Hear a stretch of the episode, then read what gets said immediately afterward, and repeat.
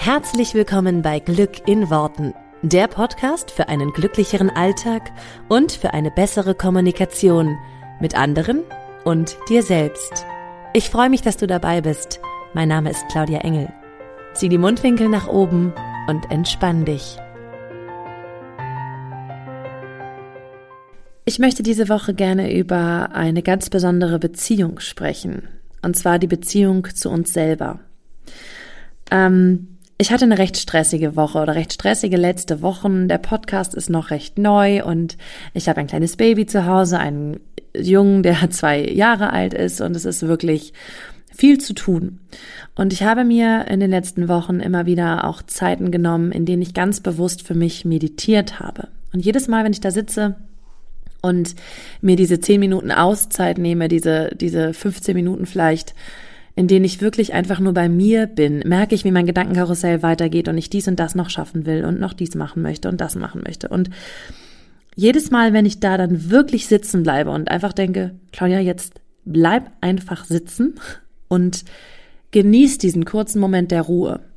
Und wenn ich das wirklich schaffe und wirklich sitzen bleibe, dann gibt es so Momente, in denen ich da sitze kurz nach der Meditation, manchmal scheint die Sonne auf mein Gesicht und ich habe wirklich das Gefühl von, Okay, jetzt einmal durchatmen. Einmal kurz bei mir ankommen. Wirklich einmal atmen und merken, was brauche ich gerade. Und auch kurz einfach mal merken, wie schön der Moment ist, einfach mal da zu sein und wirklich mit sich selber im Reinen zu sein, mit der Welt und mit mir selber.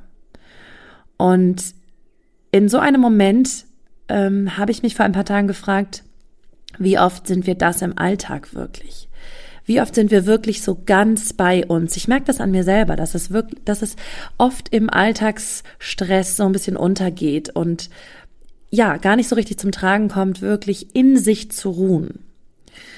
Ähm, ich stelle eine ganz zentrale Frage in meinen Selbstliebe-Seminaren. Und zwar lautet die, auf einer Skala von eins bis zehn, wie sehr liebst du dich selber? Und es ist so spannend, wie die Menschen reagieren und was sie sagen. Meist kommen die Antworten erstmal sehr, sehr zögerlich, überhaupt ähm, so ein bisschen so, als wenn das so eine Frage ist, die man doch bitte nicht stellen könnte. Was ist das denn für eine Frage? Manchmal kriege ich auch diesen Satz zu hören. Und dann sind ähm, sehr häufig so Werte zwischen sechs und acht sind so das Mittelmaß. Also das ist das meiste, was gesagt wird. Wobei ich mir immer noch nicht ganz sicher bin, ob das wirklich die Werte sind, die die Teilnehmer sich wirklich glauben oder so ein bisschen soziale Erwünschtheit. Wenn der erste sagt irgendwie acht, dann denken die anderen, na, jetzt kann ich aber auch nichts ganz, ganz, ganz weiter drunter nehmen. Ich befürchte, dass das, was die Menschen sich wirklich glauben, auch in Momenten, in denen sie mit sich nicht so sehr im Reinen sind, dass die noch viel weiter darunter liegen, liegen die Werte.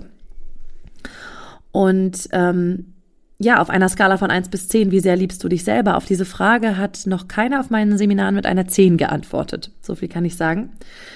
Und ich frage dann zurück, warum keine zehn? Du kannst das ja für dich selber auch einmal beantworten, ähm, was du dir für einen Wert geben würdest, wenn du das mit einer, auf einer Skala bewerten solltest. Und dich dann mal fragen, warum keine zehn?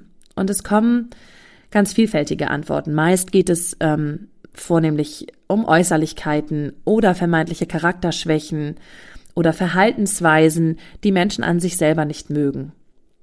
Und die wohl häufigste Antwort ist das Gefühl, nicht vollkommen zu sein, nicht perfekt zu sein, nicht alles zu können. Ähm, eine Teilnehmerin sagte mal, ich finde ja nicht alles toll, was ich mache. Ich schließe dann gerne noch eine Frage an und frage auf einer Skala von eins bis zehn, wie sehr liebt ihr denn oder wie, wie sehr liebst du denn deine Kinder? Zum Beispiel bei, bei, ja, bei Müttern ist das wirklich eine, eine ganz tolle Frage.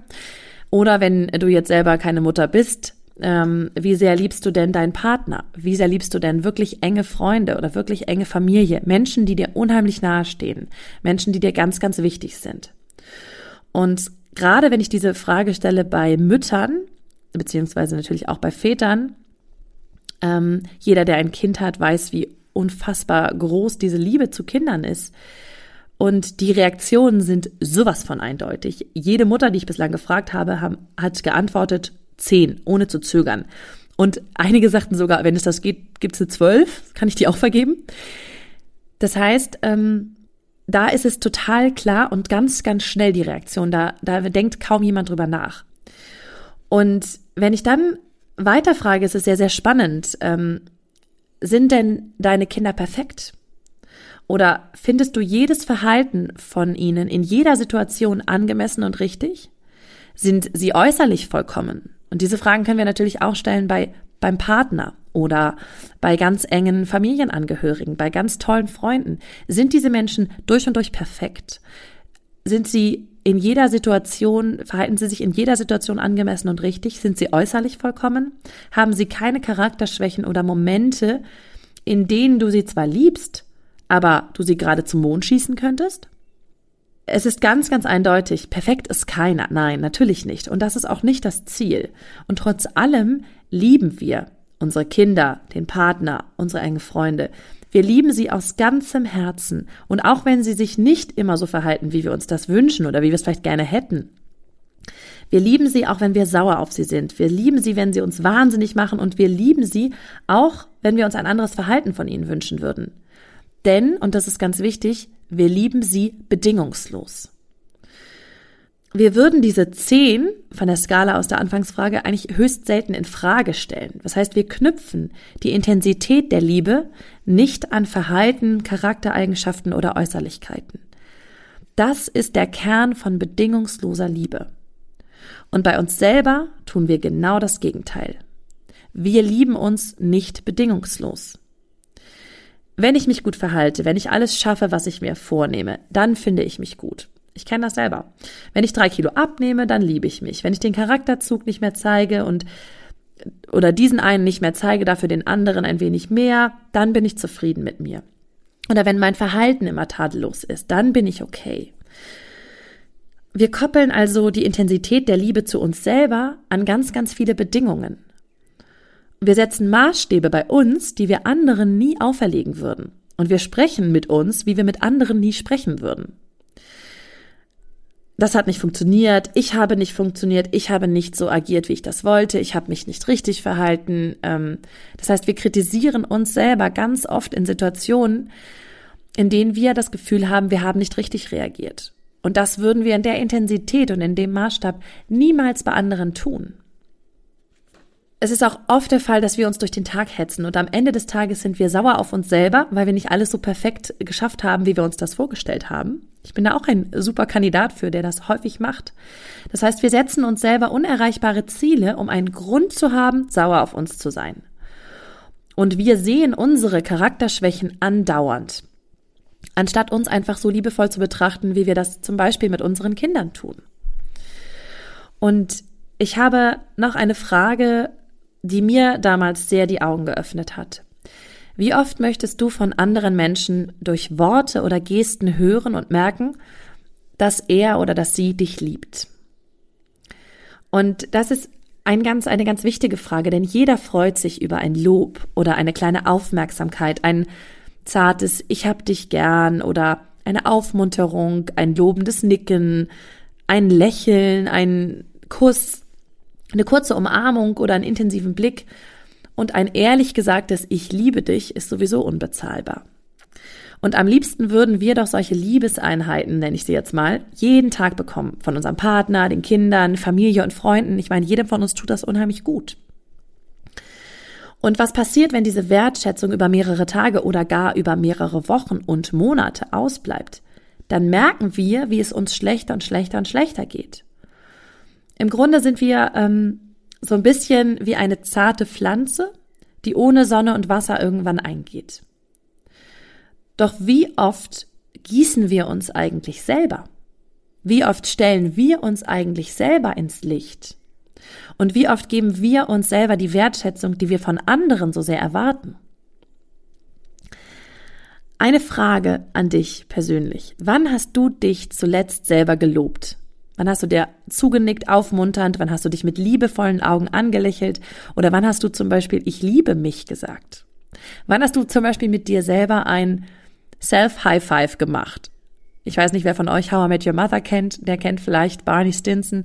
und seinen Self-High-Five, wenn gerade kein anderer da ist, um High-Five zu machen, dann mach's eben mit dir selber, wenn du irgendwas gemacht hast, wofür du ein High-Five von dir erwartest und wofür du sagst, da kannst du dich mal loben. Wann hast du dir eigentlich das letzte Mal gut getan? Wann hast du dir Zeit und Aufmerksamkeit geschenkt? Wann warst du das letzte Mal richtig liebevoll zu dir und zu deinem Körper?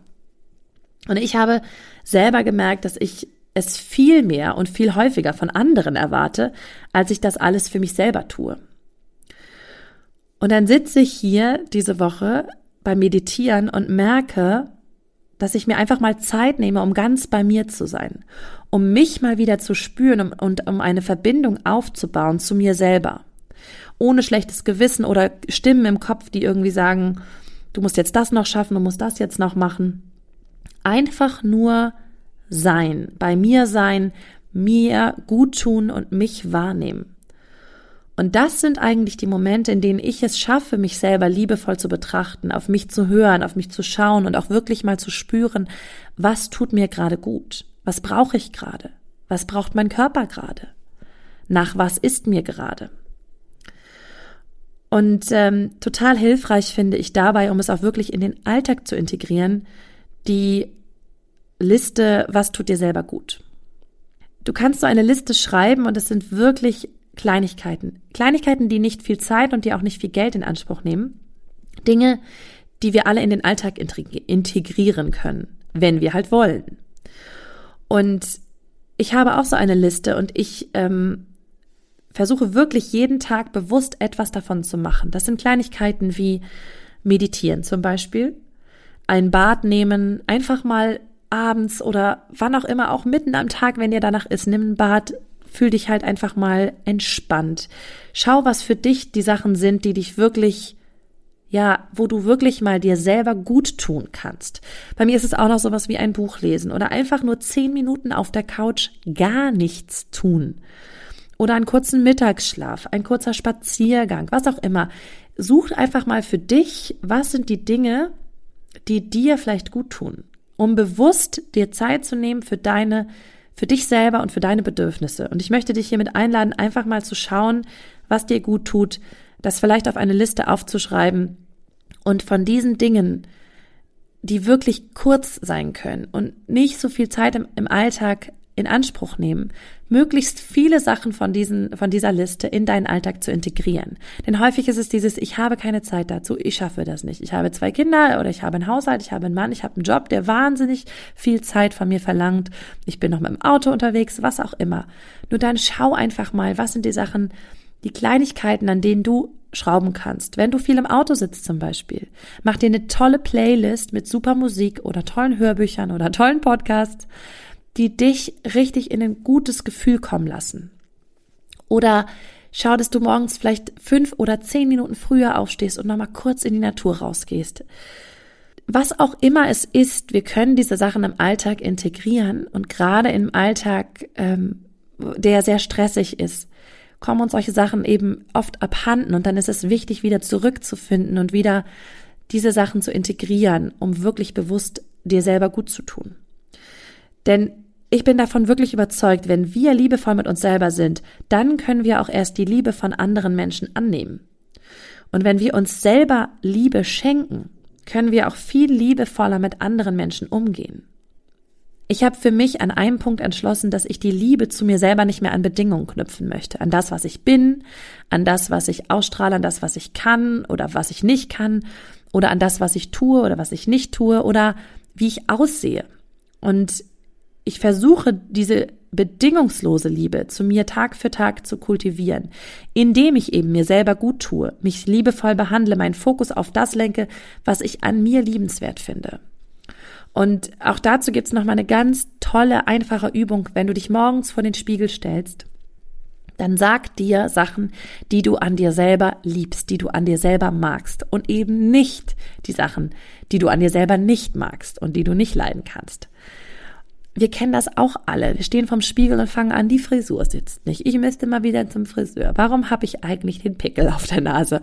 Und was sind das eigentlich für Schlupflider? Da sind total viele Falten. Ich habe ja auch schon graue Haare und die müsste ich eigentlich mal auszupfen. Und ich kenne das auch so gut, dass ich zum Beispiel auch immer wieder in diese in diese, in diesen Trott so reinfalle und mich dabei erwische, das wieder zu tun. Und dann hilft es ganz, ganz bewusst zu sagen, stopp, ich möchte hier heute für mich schauen, was mag ich an mir? Was finde ich an mir toll?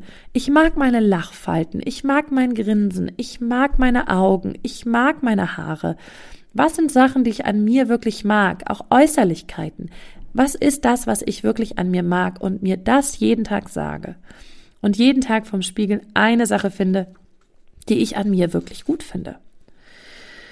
Ähm, wir pflegen ja unsere Beziehung zu unseren Kindern oder unserem Partner. Natürlich pflegen wir die jeden Tag. Wir kümmern uns um die Beziehung zu Menschen, die uns wichtig sind. Das heißt, wir geben unserem Partner oder unseren Kindern, unseren Freunden, unserer Familie, wir geben denen all das. Wir geben denen Liebe, Aufmerksamkeit. Wir zeigen ihnen, dass wir sie gern haben. Das heißt, um nochmal bei dem Bild zu bleiben, wir gießen die Pflanzen um uns herum regelmäßig. Denn wenn wir das nicht tun, dann gehen sie ein. Beziehungen leiden ohne Pflege. Und eine Zeit lang geht das vielleicht, aber über kurz oder lang gehen die Pflanzen ohne Wasser und Licht ein. Fangen wir also an, mit unserer eigenen Pflanze genauso liebevoll zu sein, um uns genauso liebevoll um sie zu kümmern. Denn sie ist wahrscheinlich die zarteste von allen und braucht am meisten Liebe und Pflege. Und zum Schluss möchte ich dir noch einen Satz mitgeben, der einzige Mensch, den du dein gesamtes Leben lang bei dir hast, bist du selber.